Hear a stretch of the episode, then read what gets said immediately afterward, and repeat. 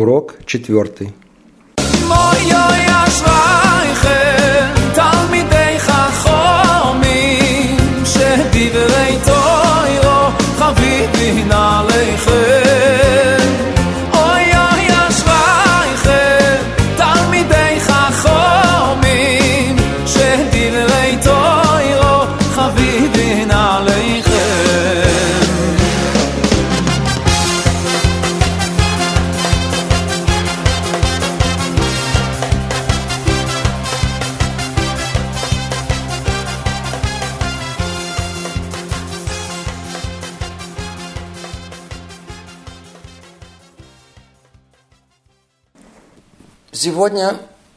Коснемся методики, и приемов и техники обучения Талмуда. Разберем средства, формы обучения. Все то, что до того как. До того как начнем непосредственную учебу. Какова наша цель? Начнем с этого. Цель – научиться самому учиться. Сам, сам. Без того, чтобы слушать и спрашивать других, подглядывать в Шотенштейн. Научиться учиться самому. Это цель сама по себе. Позволяет научиться критическому, самостоятельному мышлению. Пш. Мало что ценится у нас так высоко, как умение самому учиться и правильно понимать Тору. Ведь это дает нам быть причастным к Торе. А если к Торе, то и к тому, кто дал ее, самому Творцу, что есть цель пребывания в этом мире. Когда говорим, что цель понимать самому, имеется в виду понимать правильно. А как правильно? Так, как это понимали Амураим, так, как это понимали Танаим. Наша цель понять, как они думали, как они спорили, как они пришли к таким выводам. Не то, что мы думаем, какие ответы мы бы дали, а что они. Что их заставляло двигать в рассуждениях в этом направлении, а не в другом. Это надо понимать. Вот это, это, это, это значит правильно понимать. Если удостоимся этого, то Гмара станет для нас как очки, очки, через которые можно будет смотреть на этот мир. Это будут очки здравомыслия, оточенной логики, очки бесстрастия и одного единственного желания – понять волю Творца. Итак, чтобы достичь поставленной цели, нужно начать учиться. Ну, давайте учить Гмару. Тут же вопрос, а какую Гмару надо учить? Кто учится в Ишиве, этот вопрос не стоит. Учат то, что проходит в Ишиве. А что с нашим братом? Хотите начать? С чего? Надо выбрать трактаты, которые наиболее доступны пониманию. Такие, которые требуют меньше предварительных знаний, и их обсуждение, оно такое более конкретное, чтобы можно было как бы увидеть это воображение. Э, типа трактат Сука, да, Кедуши, Гитин есть отдельные места, есть избранные главы из трех бабот, Кама, Баба Мици, Баба Батра – Э, проким э, разделы типа Арбабот Низикин, Элюметес, Мавкит, Швутвин, Хазгатабат. Э, в каждом из них есть темы, которые можно легче понять. И теперь, возможно, решение, что именно учить, пойдет согласно тому, насколько Хеврута знакома с материалом. У кого дети же ходят в Хейдер, можно и желательно учить тот именно трактат, который учит сын. Очень поможет. То, отлично, выбрали Гмару. А что учить в ней? Надо учить только Гмару и Раш. Слышите? Давайте снова это повторим, чтобы это хорошо вошло. Только Гмару и Раш. И не поддаваться соблазну и предложениям, давайте посмотрим Тософот, смотри, тут решеним сказали так, а это сказал так. Надо знать усвоение Гмары и Раши – это база, на котором строится все дальнейшее понимание. Это фундамент, без которого ничего не может быть понято. Существует ошибка, такая фатальная ошибка, из-за которой Гмара оказалась недоступной для многих. Именно по причине того, что захотели понять все сразу. В то время как мозг еще не был к этому подготовлен. Да? Для начинающего объем информации, который он способен переварить, переварить ясно, и при этом ничего не потерять, очень ограничен. И достаточно только Гмары и Раши. Не запутывайте себя дополнительной информацией. Кто перескочит через четкое понимание Гмары и Раши, вся остальная учеба будет приблизительна. И не будет не понято ни Тусофот, ни Решаним, ничего. Спросите, а когда же учить Тусофот и Решаним? С момента, когда есть твердое, ясное усвоение самой Гмары и Раши. Ясная картина, усвоенная, крепко сидит в мозгу. Пожалуйста, обращайтесь к Тусофот, Решаним. Итак, главное понять Гмару. По поводу Раши. Для человека начинающего Раши точно так же непонятен, как и Гмара. Но Раши учил Гмару сам, без Раши. Значит, если последовательно рассуждать, то можно понять ее и без Раши. Тем не менее, к Раши обязаны обратиться. И учить как Гмару, так и Раши. Почему нужен нам нужен Раши? Чтобы проверить, что правильно поняли. Он нас направляет, он не дает нам возможность ошибиться. К тому же Раши часто раскрывает вообще то, о чем мы даже не додумались. Широту проблематики, которая обсуждается. То теперь мы знаем, что надо учить. Многие спрашивают, а на каком языке учить? Что на каком языке? То есть на русском, в оригинале. Естественно, что желательно в оригинале. Перевод на русский – это как комментарий. И много из того труда, который является необходимым в познании, он теряется. Естественно, что много зависит от места проживания, возраста, других условий. Э, учеба на русском порой – это единственное, что остается. Кто находится в такой ситуации, то и вопрос не стоит. Но кто может, человек живет в Израиле, знает чуть-чуть иврит, ничего страшного – или даже за границей, хочет упереться и понять, он должен сразу пытаться учиться на оригинале. Так постигается потом то, что необходимо постичь. Теперь, следующий вопрос. Сколько времени надо посвятить учебе Гмары? Максимум. Все возможное время. Если в Ишиве, то вопрос стоит меньше, надо учиться столько, сколько может. А что с нашим братом? Ну, вроде ответ тоже, но вроде как, ну, все свободное время, вот каждый день хотя бы по несколько часов. Это максимум. А минимум? Минимум, если правильно учиться, то есть настроить себя на ясное понимание гморы и не меньше, то можно даже два раза в неделю по часу. Но это минимум тоже что-то будет давать, какой-то результат. А просто так раз в неделю э, это, это не приведет к каким-то особым результатам. Теперь крайне важно, крайне важно постоянство. Начал, пропустил, э, бм, это не пойдет. Настроился, все. Это как на работу. Стараться ни разу не пропускать. Это сбивает всю учебу, как бы начиная все с самого начала. Постоянство включает и беспрерывность учебы. Даже тогда, когда всего лишь два раза в неделю. Что значит беспрерывность? Два раза в неделю. Имеется в виду, что в промежутках, в тот день, когда вы не идете учиться, надо самому повторять пройденное. Снова и снова прокручивать в голове, повторять новые слова, быть причастным к этому, чтобы не было перерыва. Теперь.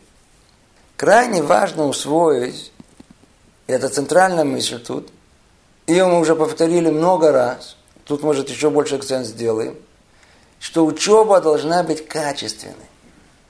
Никто вас никуда не гонит. Не требуется пройти шас. Не надо ни на кого производить впечатление. Наверху тоже не спросят, а знаете ли вы весь Талмуд. Если бы хотели этого, то мы бы родились бы в какой-то религиозной семье, с детства нас бы обучали бы не пионерской зорки, а мишнайот. Но это не так. Что от нас требуется? От нас требуется понять, вот, вот только вот этот лист гморы, вот тот, который сейчас вы учите. Все. Только это. Но понять хорошо, до конца. Мало но качественно.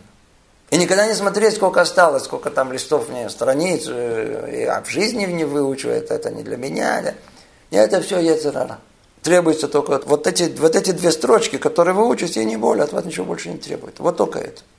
Как говорили, говорят от Хавецхайма, человек должен учиться, э, как будто это его последний день в жизни, и как будто это единственная э, страница, которую он вообще учит, в Гумаре ничего нету. Вот, вот с, этими, с этим ощущением он должен учиться. Добавляет и третье, что от этого будет зависеть как бы правосудие над всем миром. О, это как бы подстегивает, большой стимул. Так и тут надо знать, ничего другого нету, вам не надо не смотреть никуда, сколько осталось, ничего. Вот то, что сейчас разбирается, это вся ваша задача, которая есть. Не дать Яцарура поселить в нас отчаяние еще до того, как начнете. То, теперь. Если так учиться два раза в неделю по часу, а ну давайте прикинем, сколько разумно закончить, скажем, за год? А? Страницу. Слышите? Ну, две страницы, три страницы. А не более. И куда не надо бежать. Слышите? Естественно, что впоследствии темп будет повышаться, и продвижение будет проходить не линейно, а по экспоненте. Но поначалу надо ориентироваться на минимум. Надо настроиться, что на данном этапе качество не просто важнее количества, а без него вся учеба теряет смысл. Гмара должна быть понята как простой детский рассказ, где каждое слово, все повороты мысли ясны, без этого нет ничего. Качество – это понимать Гмару до конца. Мы это обсуждали на предыдущем занятии. Понять завязку, это новшество, хидуш. Понять всю дискуссию, окончательный вывод. Если нет ясности, никуда не двигаться. Никуда не двигаться, пока все не прояснится. Качество начинается с того, что мы приучаем себя к медленному разбору. У нас нету этого. Знаете, медленно слово за словом, предложение за предложением. Так вначале усваиваются азы. Э, был когда ученик уже несколько лет назад, э, сидел на уроке, э, слушал вот такой подход. Он приехал из Америки, из Лос-Анджелеса, и говорит, что он баскетболист сам. Не профессиональный, но много учил баскетболу. Говорит, меня учили там эти и профессионалы. Они сказали, не, мячик это нужно вначале много-много работать. И они не показали технику. Да? То есть все те, которые виртуозы, умеют и так, и так, и сяк, забросили. Как у них кисти рук работают. Он говорит, это сколько движений они делают снова и снова и снова. Снова и снова. И тут техника такая. И тут надо руку так повернуть, так повернуть. Это еще до того, как вообще куда-то бросает. Просто чтобы приобрести технику. Азы. Сидел там один парень, приехал из Китая, он сам специалист по тайчи, говорит, смотрите, в Китае точно так же эту технику военных действий этих э, восточных точно так же обучают. Медленно, медленно, медленно. И еще одно движение, еще одно движение, еще. Снова и снова. Это ясно и очевидно. Так и тут. Вначале надо усвоить основы. Слова, понятия, логику. Медленно по частям, снова и снова. Только после, после этого на этой основе можно будет и потом разбежаться. Потом можно будет все быстро. А, все усвоено, зато правильно будет усваиваться. Важно тут предупредить и сразу правильно настроиться. Порой случается, что в процессе учебы опытный аврех, знаете так, для пробуждения, пытается предложить начинающему задуматься – и самому поучаствовать в обсуждении Гмары. Что называется, на равных. Привыкну к такому стилю. И в дальнейшем как-то легко почувствовать себя равным. Вот Раби Акива сказал так, а вот мне кажется не так, мне кажется по-другому. Это порождает заблуждение и неправильный настрой. Помните, уже снова говорили несколько раз. Цель понять не то, что мы понимаем в самом обсуждении этого вопроса ищем ему сами решение. Это тоже хорошо. Но подождите.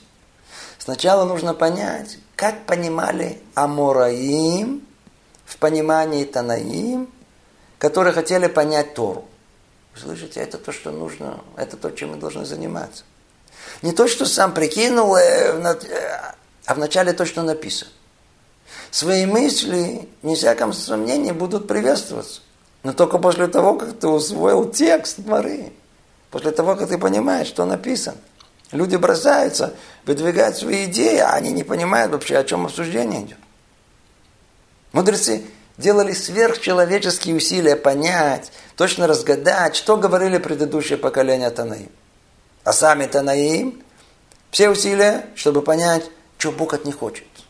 Так и мы. Мы должны понять не то, что нам понимается, не свое понимание по поводу совершенной темы, э, которую он бы это решил.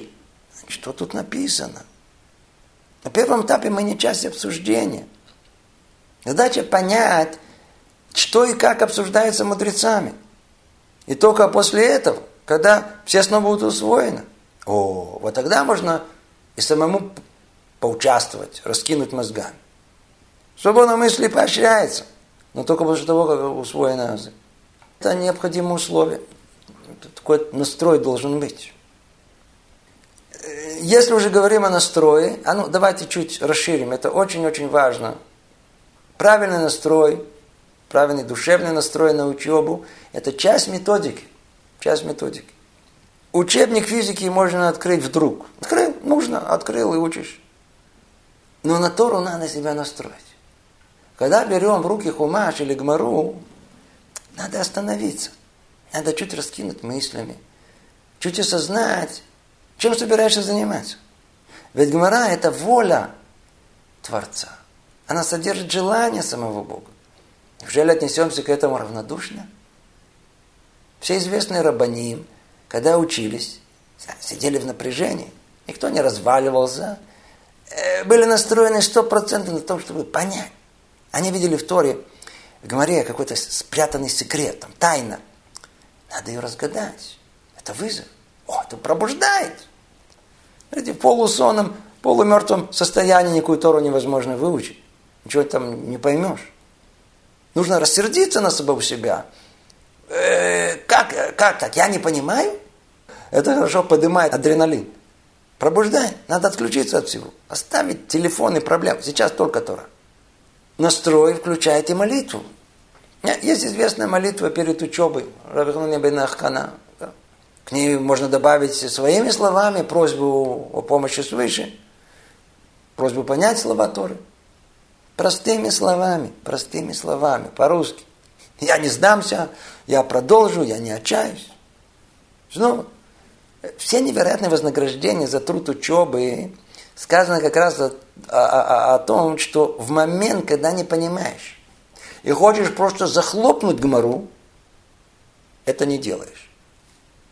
Снова продолжаешь, снова в атаку, вперед, ура! Заранее настроиться на труд. Будет трудно. Люди думают, что можно учиться без усилия, без пота, без боли. Может быть, что-то другое, но не то. Тут надо подготовить себя к тому, что часть основ надо просто зазубривать снова и снова. На частью сидеть и пыхтеть, чтобы понять, как решить эту заумную логическую задачку. Что тут хотели сказать? Что тут намекает? Если мысли будут разбегаться, заставить себя читать вслух, громко. Да? Это пробуждает концентрацию. Теперь не застревать. Из которой не поняли, все, сидят. Не понял. Можно отдыхать. Чего сидите? Еще раз. Не впадать в ступор, а пытаться дальше понять. Или начать сначала. Это поможет понять э, ту трудность, где вы находитесь. Все это настроено. Это нужно быть настроенным до того как. До того как. Также важно быть готовым к учебе с хеврутой. У нас не принято учиться одному, а только в паре, в хевруте. С одним. Не с двумя, с одним. Естественно, что если технической возможности нет учиться с хеврутой, то нет, это речь не идет. Хотя все знают, что современная техника позволяет найти хевруту хоть за океаном, по скайпу, там, типа этого. У нас учатся с хеврутой. И в этом учеба Гмары отличается от привычной учебы. всех привычка учиться самому, так, тихо, в спокойной домашней обстановке, библиотеке.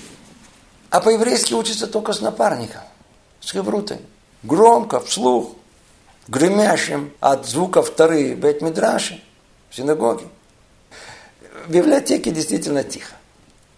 На первый взгляд там это получше, получше вроде должно быть, получше должно усваиваться.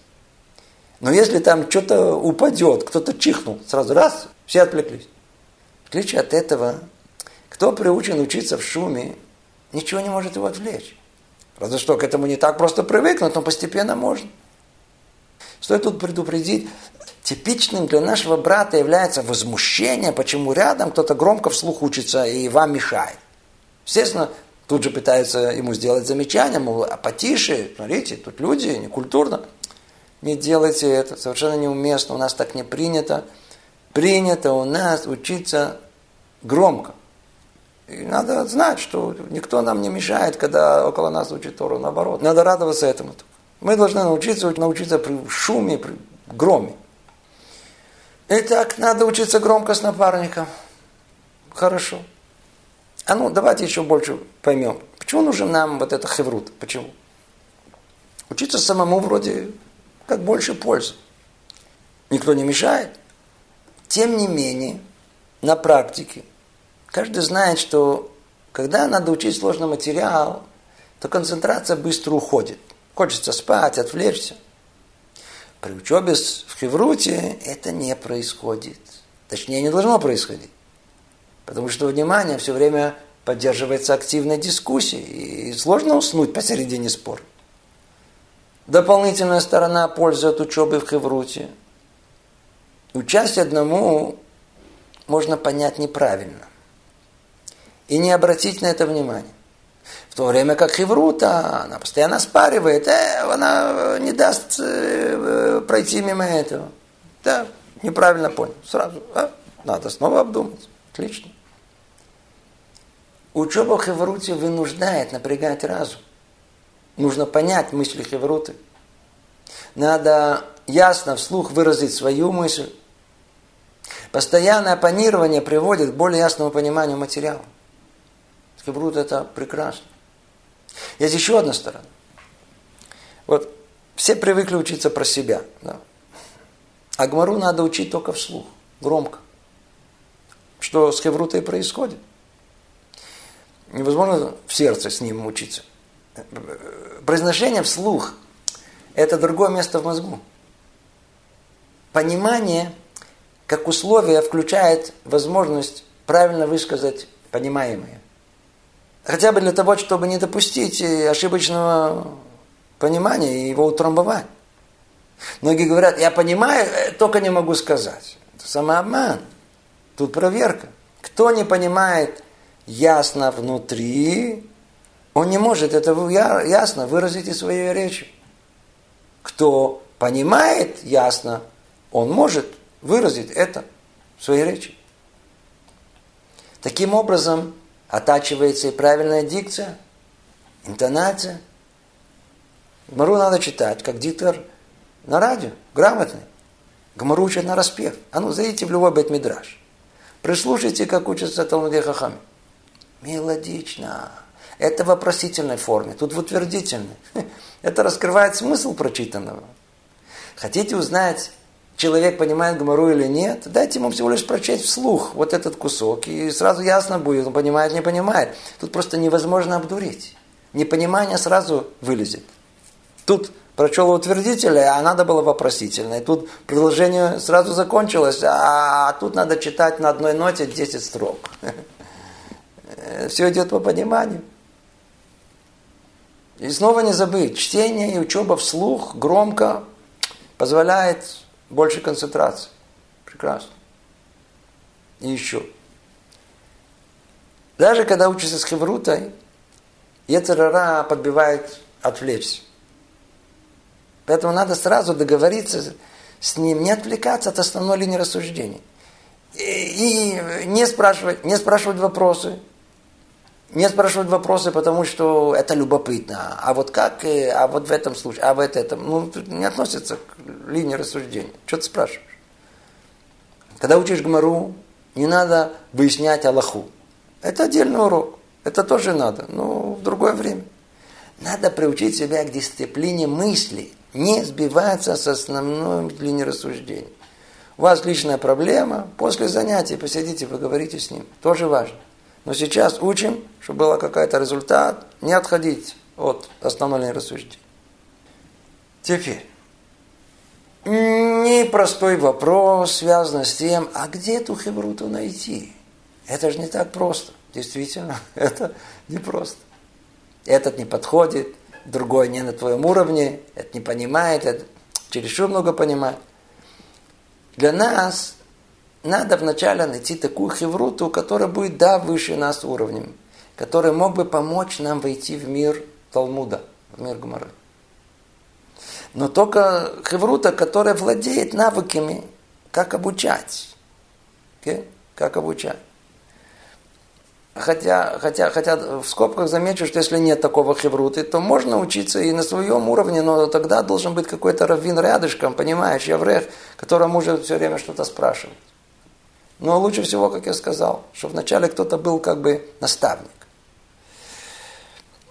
Теперь очень важно знать, что этот наставник, чтобы он вас не задавил. В хеврутах, как правило, просто в хеврутах. Один удав, а другой кролик. Один другого съедает, поглощает. Один такой ведущий, рассказывает, активный, а второй как бы слушает и сидит, и вроде как понимает. И молчит.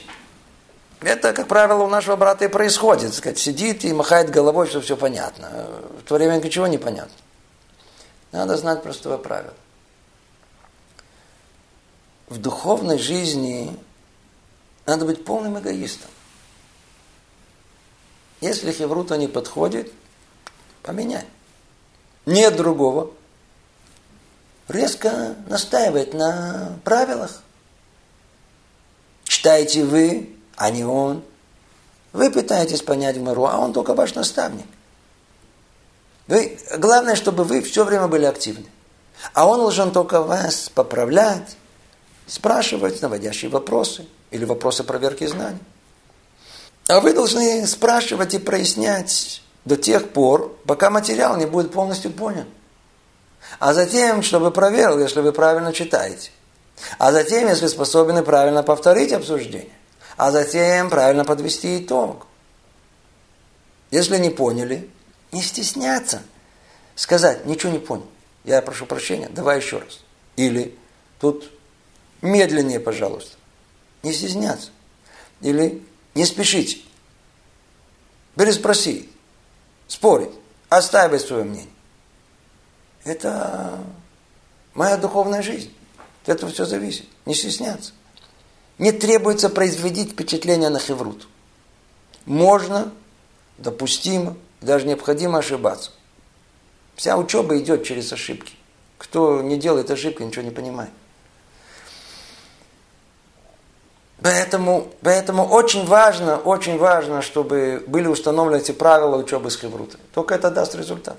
Только это. Теперь, когда мы учимся с хеврутой на равной, предположим, что это реальность, которая есть, то правильный подход снова не дать себя задавить и то же самое не делать это другому. А как учится? Вначале каждый старается понять сам, что он понимает, а потом они это обсуждают. Вот так приблизительно это нужно делать. И в конце не забыть. После всего важна и мотивация учебы. В идеале ее может создать, э, скажем, восторженная поддержка жены или родителей, друзей. И э, можно мотивировать себя и самому чем-то приятным. Важно. Очень важно делать сиюмы. То есть торжественно отмечает завершение изучения Гмары. Как правило, сиюм делают по завершению целого трактата. Но в нашем случае следует делать сиюм э, в начале по окончании первой сугии, потом э, первой страницы, листа и так далее. Собрать всех близких, строить настоящую трапезу. Это должен быть настоящий праздник, праздник, праздник Торы. То мы, что мы с вами успели? И в нескольких словах мы тут успели чуть-чуть поговорить о методике, и разных ее сторонах, о формах. Надеюсь, что это поможет нам в дальнейшем.